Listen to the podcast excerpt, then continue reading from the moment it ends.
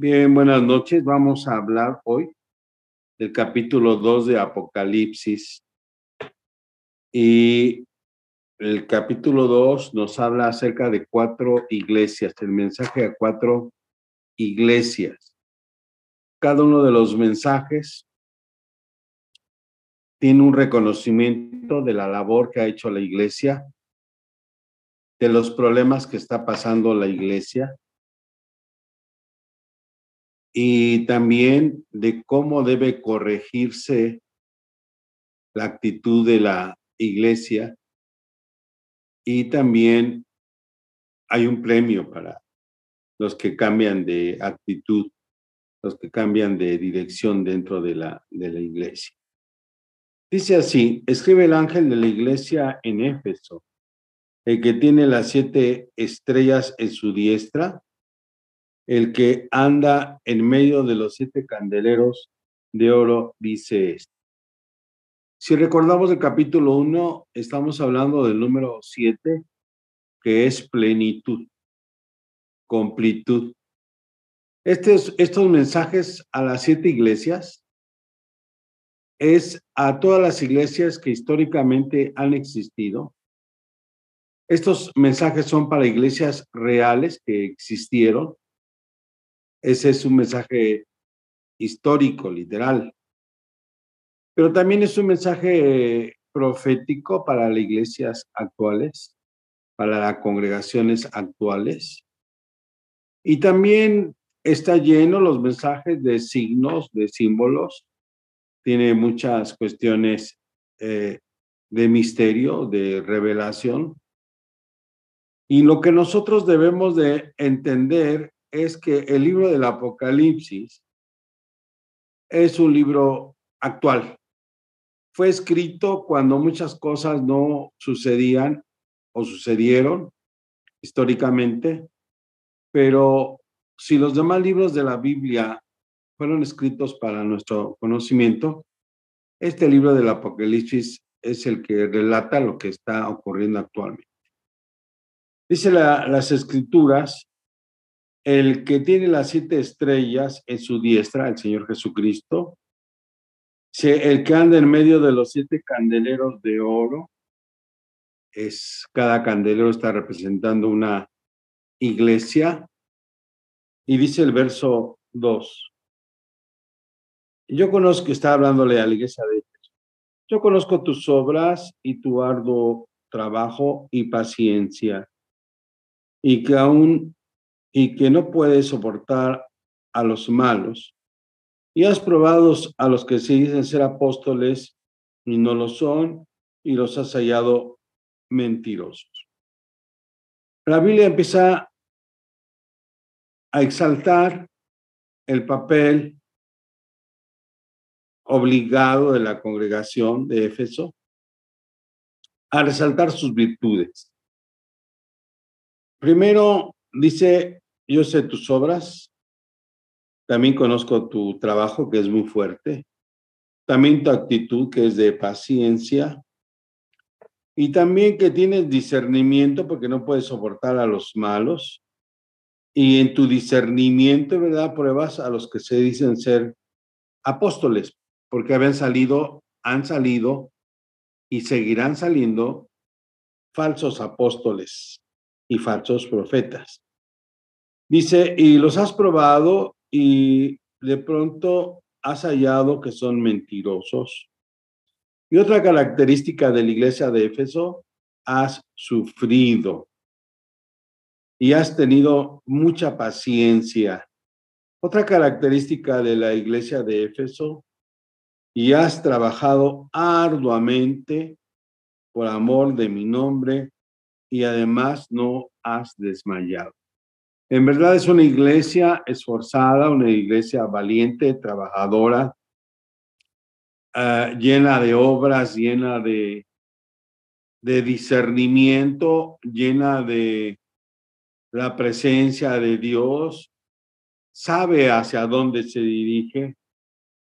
Y amados hermanos, dice las Sagradas Escrituras, que esta iglesia, a pesar del sufrimiento, a pesar de las pruebas, a pesar del arduo trabajo, no ha desmayado.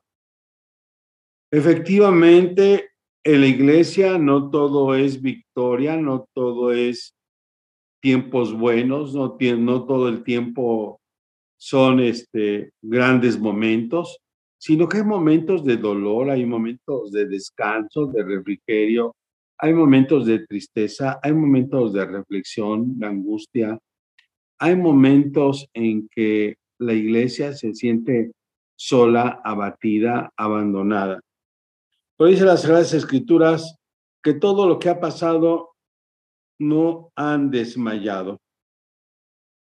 En todo este trajín de la iglesia, entonces, en todos estos trabajos, en todas estas actividades de la iglesia, de pronto la iglesia se ha olvidado. Se ha olvidado de por qué hace las cosas, de para quién hace las cosas. Eh, de pronto la iglesia se ha olvidado de tener comunión con el Señor, de orar, de entregarse, de amarle. Y el verso 4 dice, pero tengo contra ti que has dejado tu primer, tu primer amor. Sí es bueno lo que hacemos, lo que trabajamos, sí es bueno lo que hace una congregación, sí es bueno lo que hacía Éfeso, pero de pronto habían hecho a un lado al Señor de la, de la mies. Y dice, recuerda, por tanto, de dónde has caído y arrepéntete. Primero el reconocimiento de las cosas buenas, después el señalamiento de dónde están equivocándose y después el consejo, ¿sí? El consejo es, has caído, pero arrepiéntete. Haz las primeras obras, pues si no, si no hay arrepentimiento, si no hay vuelta, dice, vendré pronto a ti y quitaré tu candelero, es decir, tu posición de su lugar, si no tuvieres arrepentido. Y amados hermanos, ninguna iglesia es perfecta. Dios sabe que los congregantes, los pastores, los diáconos, las familias, los jóvenes, los niños, hay imperfecciones, hay dudas, hay caídas. Lo sorprendente de todo esto, lo maravilloso de todo esto es que Dios nos sigue amando. Dios sigue amando a la iglesia a pesar de, de nuestros errores, a pesar de, de nuestros fracasos, a pesar de nuestra falta de fidelidad. Y dice las Sagradas Escrituras, pero tienes esto que aborreces las obras de los Nicolaitas, las cuales yo también aborrezco. En el libro de los Hechos se escogen siete diáconos para servir a las mesas.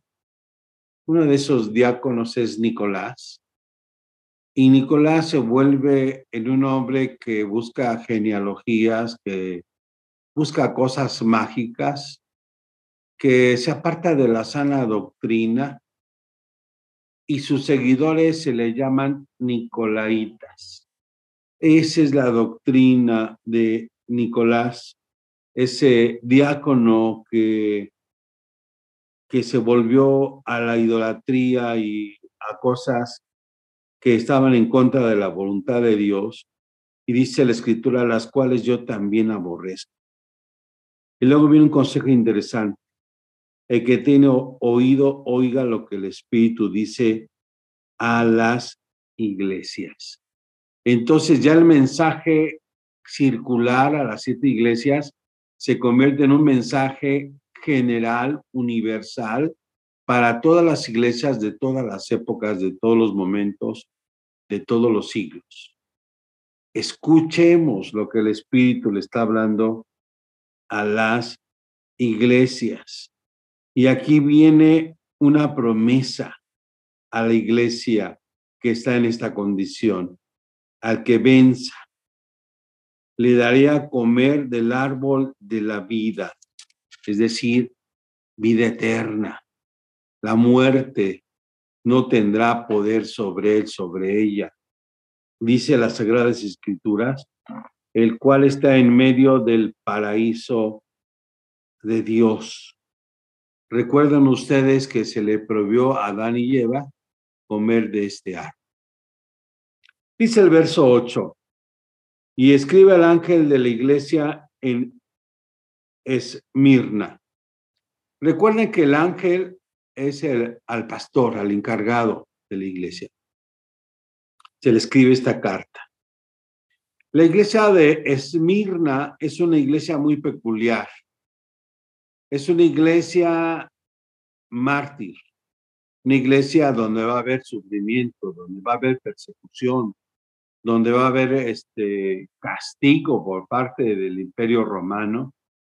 Y es un tipo de las iglesias actuales que son perseguidas por los musulmanes en el oriente, en China, en el sur de México, en muchos lados. Entonces, para la iglesia mártir, para la iglesia sufriente, Esmirna, se le dice esto. El primero y el postrero, el que estuvo muerto y vivo, dice esto. El Señor Jesús se le presenta a esta iglesia mártir de todos los tiempos, que tengan confianza.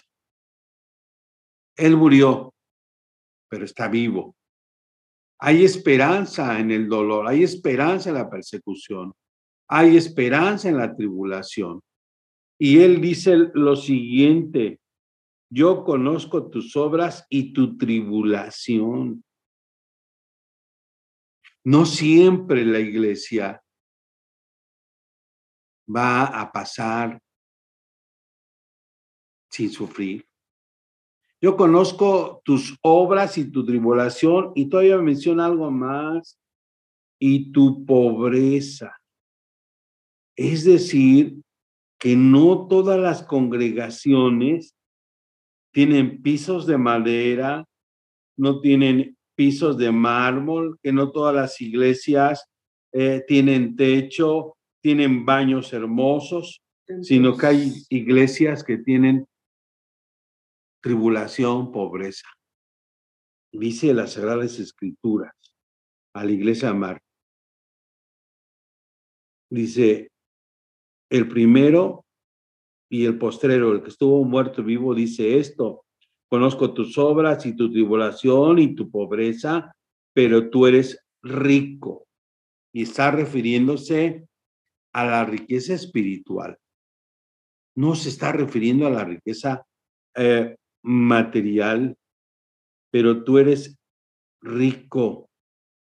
Y dice, y la blasfemia, y, y la blasfemia de los que dicen ser judíos y no lo son, sino sinagoga de Satanás. Recuerden que en ese tiempo el judaísmo estaba siendo muy un enemigo del cristianismo, más que un amigo.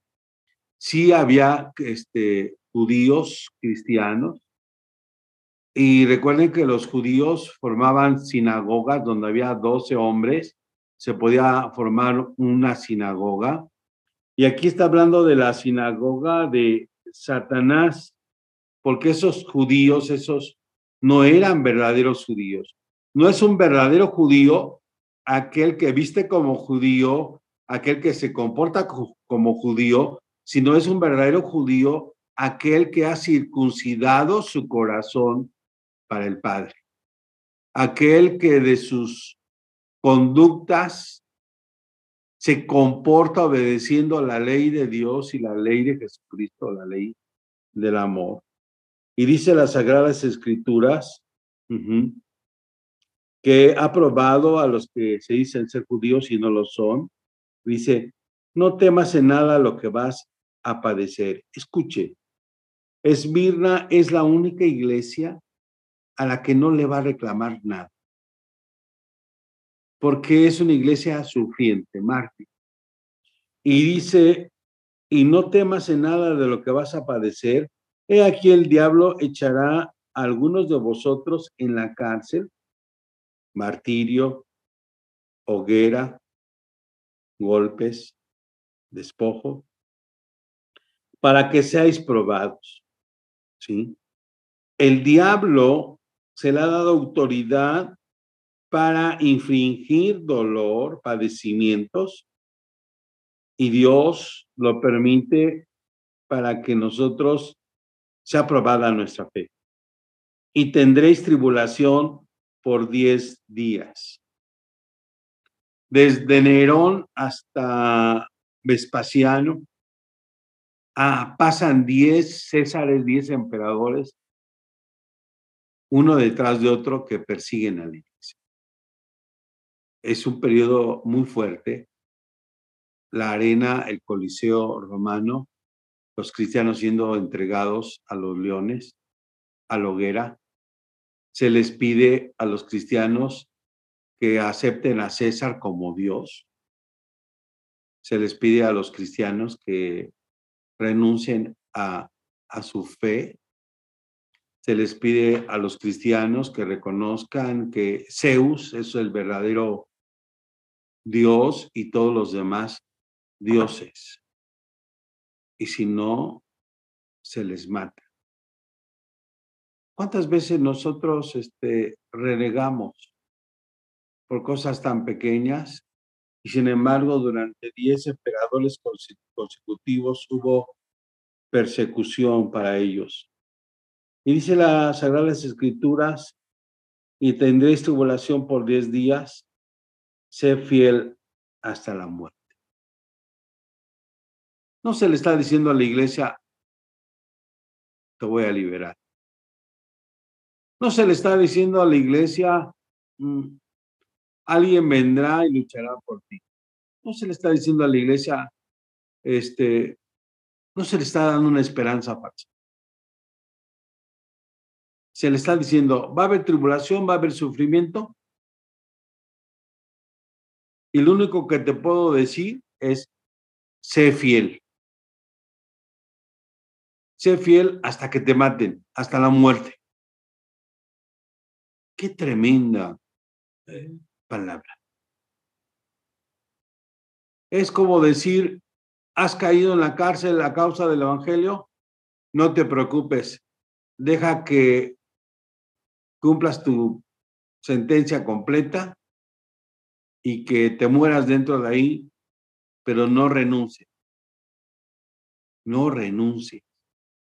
Qué palabra tan fuerte para aquellos que, que por dignidades, por cosas tan pequeñas, dejan de asistir a las congregaciones, dejan de participar de los ágapes. Por eso la escritura dice que el reino de los cielos hace fuerte.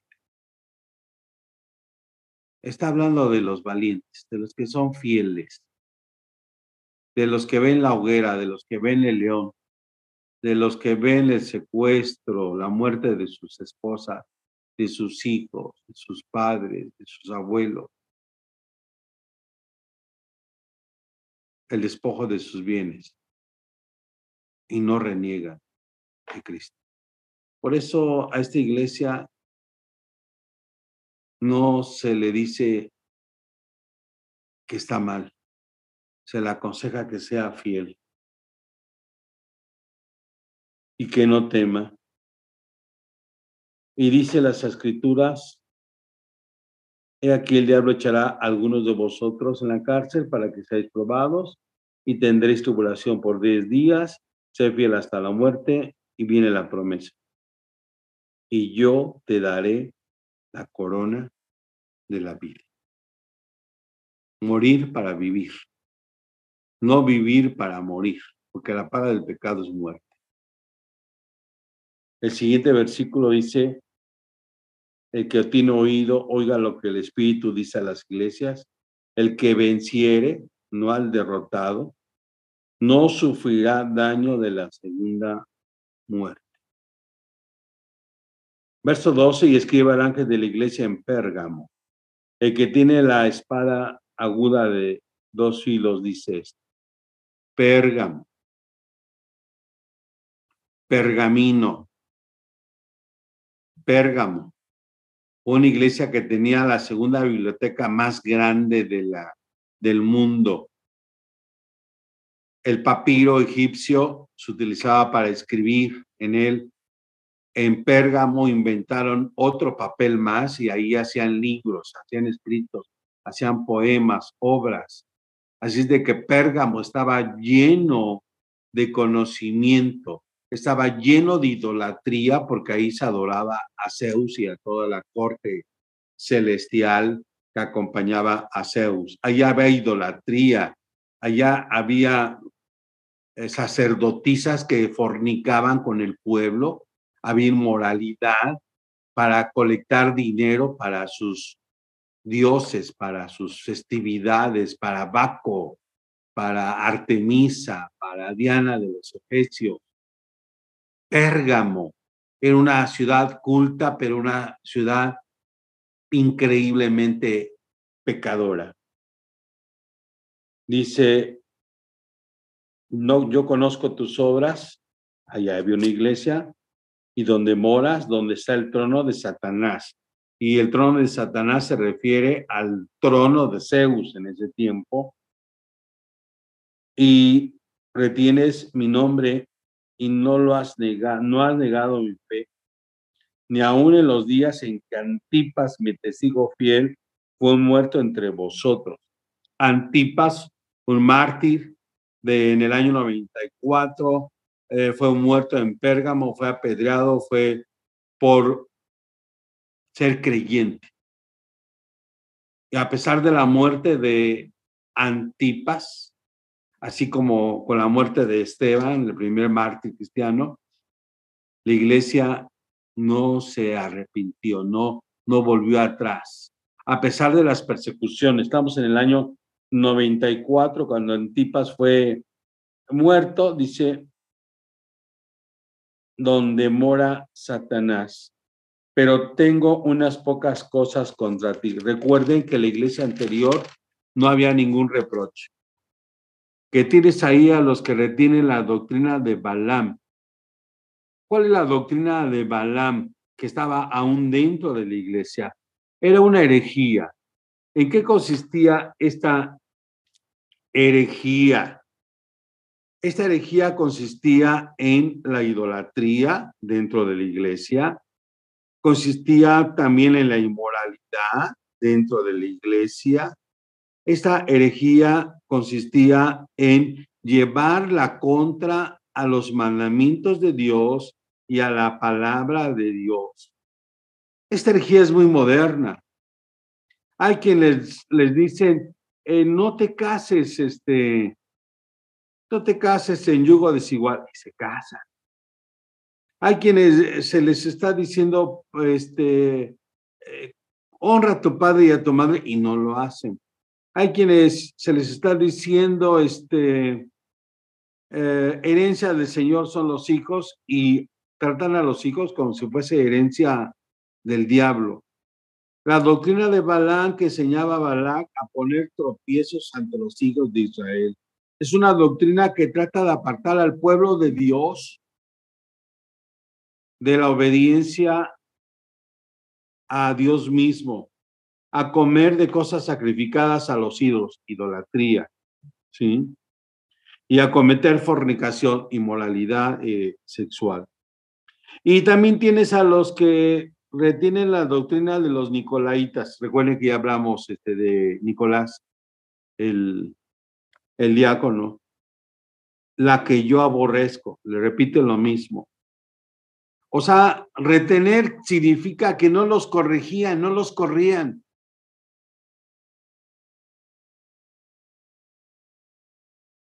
Retener significa eh, que los toleraban y aún compartían esa doctrina. Amados hermanos, dice, por tanto arrepiéntete, pues si no vendrá a ti pronto y pelearé contra ellos con espada de mi boca, contra los nicolaitas, contra los de la doctrina de Balaam, contra aquellos que estaban poniendo tropiezo al pueblo de Dios, ¿sí? Y dice la escritura, al que tiene oído, lo, oiga lo que el Espíritu dice a las iglesias, al que venciere otra vez, porque la iglesia siempre está en lucha, siempre la gente quiere entregarse más y Satanás busca que la gente no se entregue más. La gente quiere recibir eh, más consagración, más unción y Satanás quiere que esa unción, que esa consagración no sea una, un compromiso real. Al que venciere daré a comer del maná escondido y le daré una pedrecita blanca y en la pedrecita escrito un nombre nuevo el cual ninguno conoce sino aquel que lo recibe. Un hombre nuevo, una identidad nueva. No una identidad común y corriente. A esta iglesia se le está aconsejando que deje ciertas costumbres, ciertas actitudes. Y escribe el ángel de la iglesia en Teatira, el Hijo de Dios, el que tiene ojos como llama de fuego y, pies semejantes al bronce bruñido, dice esto. Esto lo vimos en el capítulo número uno, quién es, quién es el Señor. Le empieza a decir, yo conozco tus obras y amor. Qué importante es eso. Hacemos obras porque la fe sin obras es muerta. Pero las obras deben ser hechas con amor, con misericordia, no para engrandecernos, no para proclamar nuestra superioridad, no para proclamar que tenemos dinero, no para proclamar que lo sabemos hacer bien y otros no lo saben hacer. Yo conozco tus obras y amor y fe, y luego aquí dice algo importante, y servicio.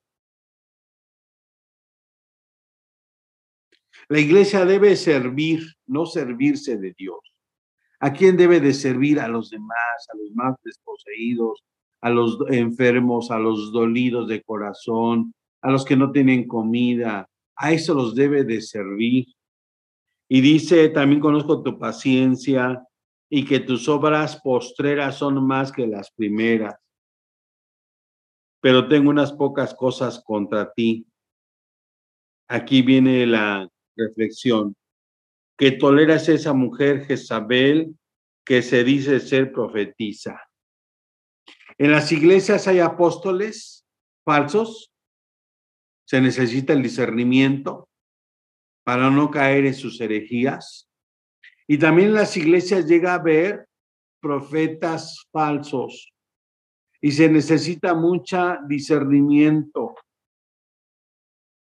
mucho, mucho discernimiento.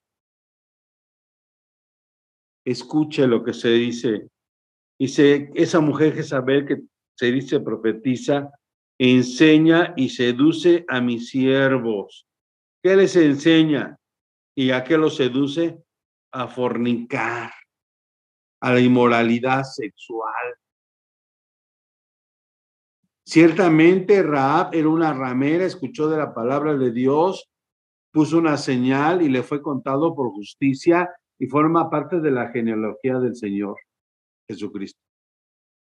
Pero cuando en una iglesia hay mujeres u hombres que seducen a las hermanas, a los hermanos, a los jóvenes,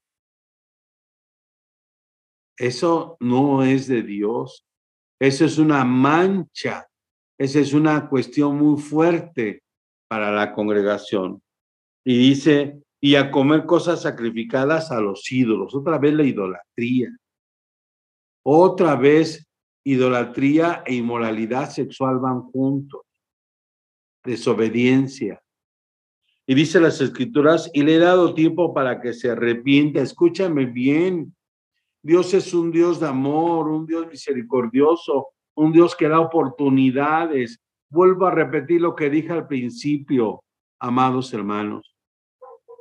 En estos mensajes a las iglesias, nosotros podemos ver, amados hermanos, que la iglesia es imperfecta, que los pastores son imperfectos, que los líderes son imperfectos, pero que Dios sigue amando a la iglesia. Y que Dios les da una palabra, nos da una palabra para arrepentirnos, para cambiar. Y todavía, a pesar de que fallamos y nos da una palabra para arrepentirnos, nos da una promesa por si llegamos a arrepentirnos, a ser vencedores. Y dice la escritura, y le he dado tiempo para que se arrepienta, pero no quiere, no quiere arrepentirse de su fornicación. ¿Dios perdona la fornicación? Sí. Si la gente se arrepiente. Si no se arrepiente, no puede haber perdón. He aquí yo la arrojo en cama en gran tribulación a los que con ella adulteran, si no se arrepienten de las obras de ella. Y aquí hay una consecuencia fuerte. Y a sus hijos heriré de muerte, de los que no se arrepientan. Y todas las iglesias sabrán que yo soy el que escudriña la mente y el corazón, y os daré a cada uno según sus obras. Pero a vosotros y a los demás que están en Teatira, a cuanto no tienen esa doctrina y no han conocido los que ellos llaman las profundidades de Satanás, yo os digo, no os impondré otra carga. Pero lo que tenéis, retenedlo hasta que yo venga.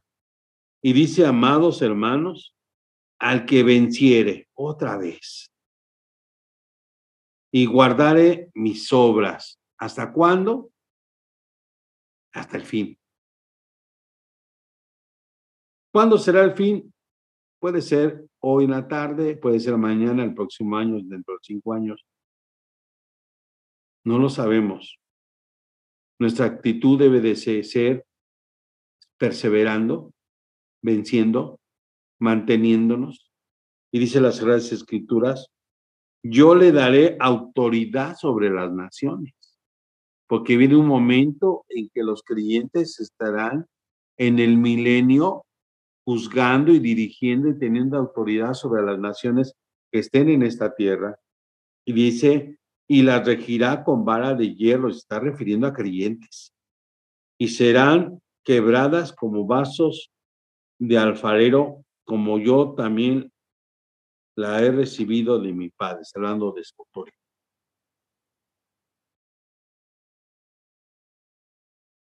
Una vez un hermano misionero que conocíamos se fue a un pueblo allá por Chiapas a predicar. Y el hermano predicaba, era muy entusiasta, tenía más entusiasmo que entrega tenía más entusiasmo que Biblia, tenía más entusiasmo que compromiso, más entusiasmo que obediencia. Y entonces hubo dentro de la congregación una persona endemoniada y cuando empezó a, liberar, salió un demonio y dijo, ¿y por qué me quiere sacar de fuera? si tú ayer con la hermana fulana de tal estaban en tal este motel. Arrepiéntete mejor, fíjate el demonio diciendo. Entonces el obrero, el misionero salió corriendo, quedó avergonzado. La autoridad viene cuando nosotros nos rendimos a él.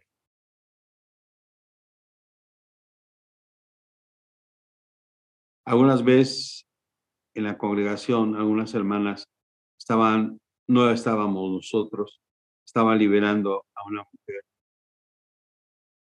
Y entonces los demonios eran tan fuertes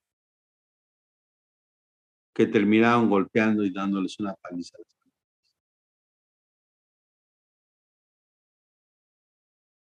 Se le quiere entrega para tener autoridad. La autoridad no viene de gritar.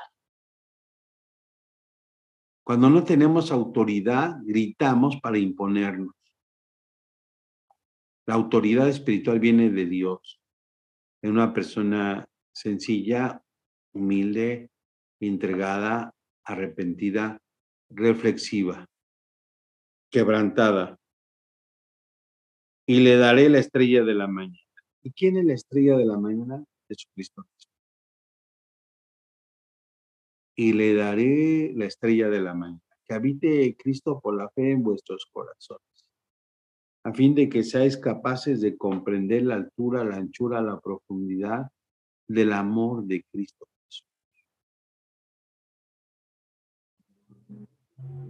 Una persona que ama, perdona. Una persona que ama, se enoja, pero el sol, el sol no se pone sobre su enojo. Una persona que ama, recibe los golpes, la tribulación, el dolor, pero la persona que ama sigue bendiciendo. No maldice, no ata a los demás.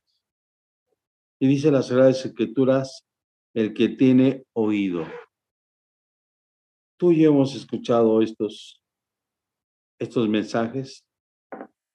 El que tiene oído, oiga lo que el Espíritu dice a quién? A las iglesias. Usa el plural. A las diferentes condiciones, momentos, etapas de las iglesias. Estamos en una etapa difícil, pero Dios está con nosotros.